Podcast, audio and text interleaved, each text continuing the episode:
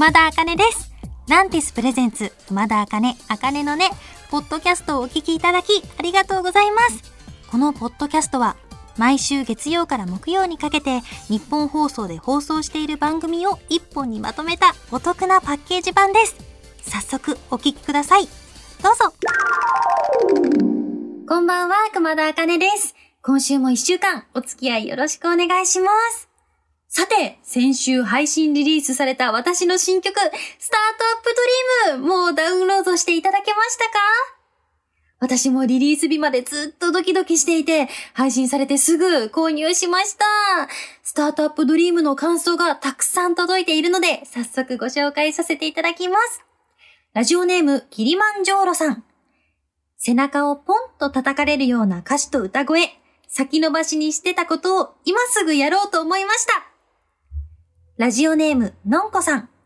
熊田さんの声、聞いててワクワクします。ラジオネーム、みきさん。友達とか家族がニコニコしているイメージが浮かびました。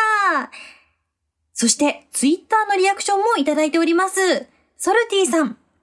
アップテンポで聴いててスキップしちゃいたくなるような感覚になる曲だな。うわぁ、嬉しい。皆さんありがとうございます。うわ聞いててワクワクする声って言っていただけるの。私、声優としてもお芝居やらせていただいているので、声のお仕事なのですごく嬉しいです。わー、私もこのレコーディングをするときに、聞いてくれたみんなの背中を押せたらいいなってずっと思っていたので、背中をポンと叩かれるようなっていうのも嬉しいし、ねえ、ニコニコしてるイメージ、スキップしちゃいたくなるような。ねえ、これライブでやったらさ、なんかスキップみたいな振りとかあったらすごく可愛いなって思いません？なんか、そういう振り付けとかがもし、ついたら、みんなもノリノリになって、会場でスキップやったりしてくれるのかな？ライブやってみたいですね。しかもこの曲はあの、最初に聴いてくださる方はわかると思うんですけど、よーよーっていう掛け声が、あの、入ってるんですよ。なので、そこをね、みんなと一緒に会場一体になって盛り上がれたら嬉しいなって、ソロライブやりたいですね。私もですね、以前2月2日に、あの、バースデーイベントをやらせていただいて、そこで初めて一人でステージに立ったんですけど、やっぱりそこで、なんだろうな、初めて一人で舞台に立って、あの、お客さん、皆さんたちと一緒に楽しんだ時に感じた、あの、熱気とかは、なんか、やっぱりその場でしか味わえない、やっぱりライブならではの生感なので、また体感したいなと思ってます。スタートアップドリームは各主要配信サイトで配信リリース中です。まだの方はぜひチェックしてみてくださいね。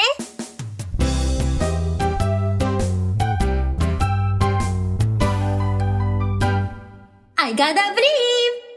熊田茜です先週、親の影響でスーファミ版のマリオにハマっているということをお話ししたんですけど、スタッフさんの中でですね、なんで今マリオあつ森やりなよって言われたんですけど、いいじゃないですか、マリオやったって。いや、あれなんですよ、あつ森が今めちゃめちゃ流行っているのも、もちろん知ってはいるんですけど、私あの 3DS 版の動物の森にもハマりすぎて、もうあれが私の中で完結しちゃってるんですよ。でもね、初森をやりたい欲がすごいので、ちょっと帰る時にね、買って、ちょっとみんなの輪に加わろうかなと思ってます。いや、そこで今日はですよ、世の中はさておき、私的に旬な熊田の森で流行っているゲームを2本紹介させていただきます。まずはこちら。パラッパラッパー。知ってますか？皆さんこれ、リズムゲームの名作ですよ。もうね、リズムゲームなんで正しいボタンを、こう、リズムに合わせて押す。しかもそれだけじゃなくて、タイミングの正確さも重要な、結構難しいゲームなんですよ。だけど、めちゃめちゃあの、音ハマりも良くて、めっちゃ楽しいゲームで、今日の私の冒頭の挨拶が、このパラッパの決め台詞なの気づきました？皆さん知ってますかね ?I gotta believe! ねえ。いや、このキャラが可愛いんですよ。こう、ペラペラしたパラッパのみんなのね、キャラなんですけど、こう、めちゃめちゃもうグッズはを集めたくなるっていうキャラで、知らない方ね、ぜひやってみてください。続いて、もう一つあります。こちら。塊魂。知ってますよね知ってます？これあの、ひたすら物を吸い付けるゲームなんですけど、これね、世界の覇者になった気分、味わえます。これだんだん、なんか最初吸い付けるものが本当にちっちゃいものなんですよ。本当小物だったりするんですけど、だんだんね、ビルとか、家とかもね、巻き込んでいける、その、何でも吸い付く球体みたいのを転がすんですけど、もう、あれよ。私は世界の神っていう気持ちになる。もうそういう気持ちいいゲームなんです。この塊魂ね、自分が世界の中心になった。私、まあ、いつでもね、自分中心なんで、あの、今と変わんないかなっていう気も、嘘嘘嘘、考えてますよ。考え、そういうことじゃないですね。そういうことじゃないけど、やっぱりこう自分が世界を操ってる。私は、お前ら何でも吸い込めるんだぜって、こうゲームの中だけでも思うっていうさ、そういうやつなんだよ。私、いいじゃん、いいじゃん。ね、こんな熊田におすすめのゲームがあったら、皆さんぜひ教えてください。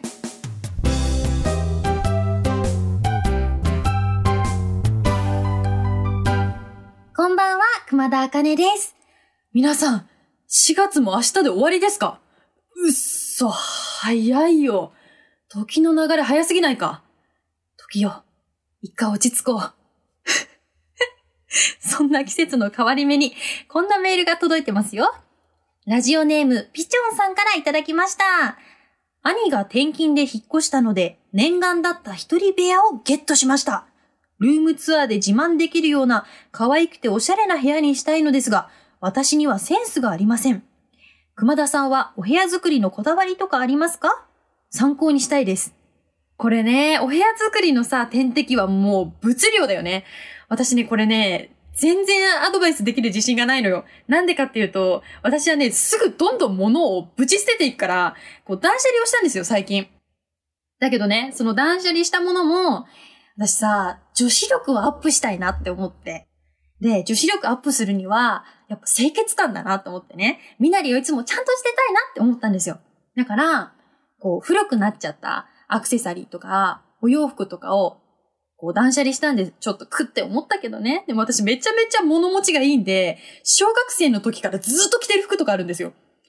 もう小学校卒業時に私もう身長157センチぐらいあったんで、いや、でもね、いいですよね。いいな、一人部屋。私も妹と一緒の部屋だからさ、すごく羨ましいんですけど、でもこう、こう系統揃えたいっていう気持ちはすごい分かって、私も一人暮らししたいなって今思ってるんですけど、こう、アーティストカラーが私黄色で、黄色が最近すっごく好きになったので、黄色と白を基調としたお部屋にして、あと、インスタとかでね、流行ってるのかな今、見たんですけど、なんかチューリップを飾るっていうのが流行ってますよね。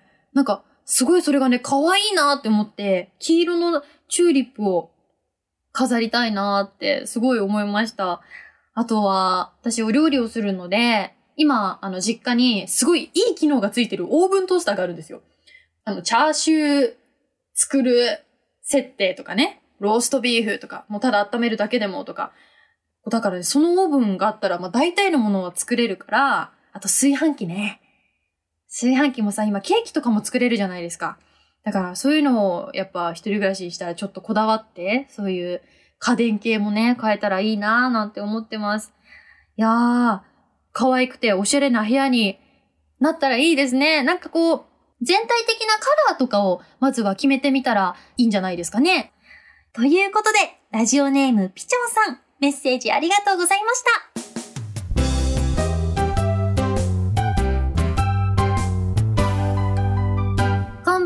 熊田茜です。この番組も始まってから1ヶ月経ちました。早くない ?1 ヶ月だよ早すぎクラッカーって感じじゃん。ええこの番組では皆さんの本音とか悩みを聞いて私もいろいろ気づきをもらっています。なんかスタッフさんから何ですかそれ？って言われた。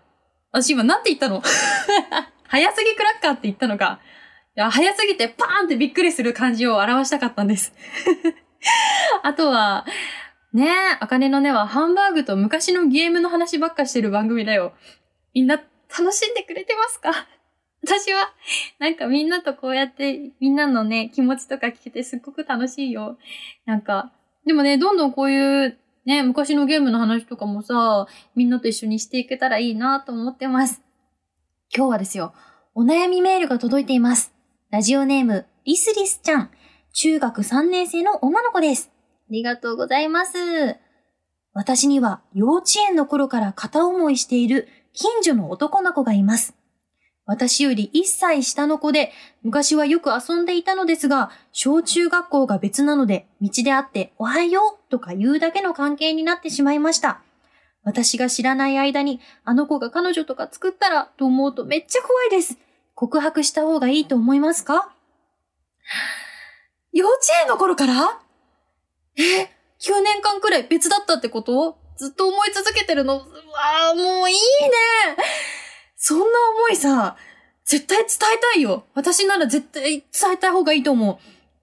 だって、幼稚園の頃からさ、ずっと好きだったわけでしょ？だから、もしかしたらさ、相手の男の子もすっごく、なんだろう、リスリスちゃんのことをお友達だなって思ってるかもしれないし、はたまたね、ちょっと女の子としてもしかしたら意識してくれてるかもしれないじゃない？で、そういう時に、もし思いを好きですって伝えたら、その瞬間から、その相手の男の子から、もうリスリスちゃんは女の子としてさ、思ってもらえるわけだから、もうそれだけでも、こう思いを伝えるっていうことに意味があるんじゃないかなって、私はすごく思ってます。で、もしね、こう、いい結果になりたりとか、悪い結果になったりとか、わからないけど、でも、女の子として思ってもらえたっていうことがまず重要だし、私は告白は2回でも3回でも、何度でもしてもいいと思います。でもね、この彼女とか作ったらってめっちゃ怖い気持ちすっごいわかります。好きな人いるのかなとかね、不安になっちゃうよね。でもそういうのもね、こう、怖いけど、一歩勇気を出して、伝えてみてはどうかななんかそこから、こう、お話しできる何気ない会話とかが増えてったら嬉しいですよね。こういう思いを伝えるっていうのは、すごく自分にとって大きな成長につながると思います。諦めずに行くことが大事だと思います。リスリスちゃんの声が叶いますようにめちゃめちゃ応援してます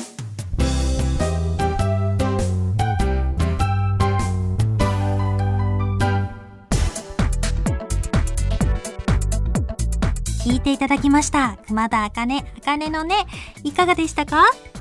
この番組ではラジオの前のあなたからのメッセージをお待ちしています。あなたが日常で出会った格言、元気が出る言葉などを教えてください。受付メールアドレスは、あかねアットマークオールナイトニッポンドットコム、あかねアットマークオールナイトニッポンドットコム、すべて小文字で AKANE です。ツイッターは、ハッシュタグ、あかねのねをつけてつぶやいてください。最後のねは漢字の音になっております。また次回お耳にかかる日までお元気で、熊田あかねでした。まったねー。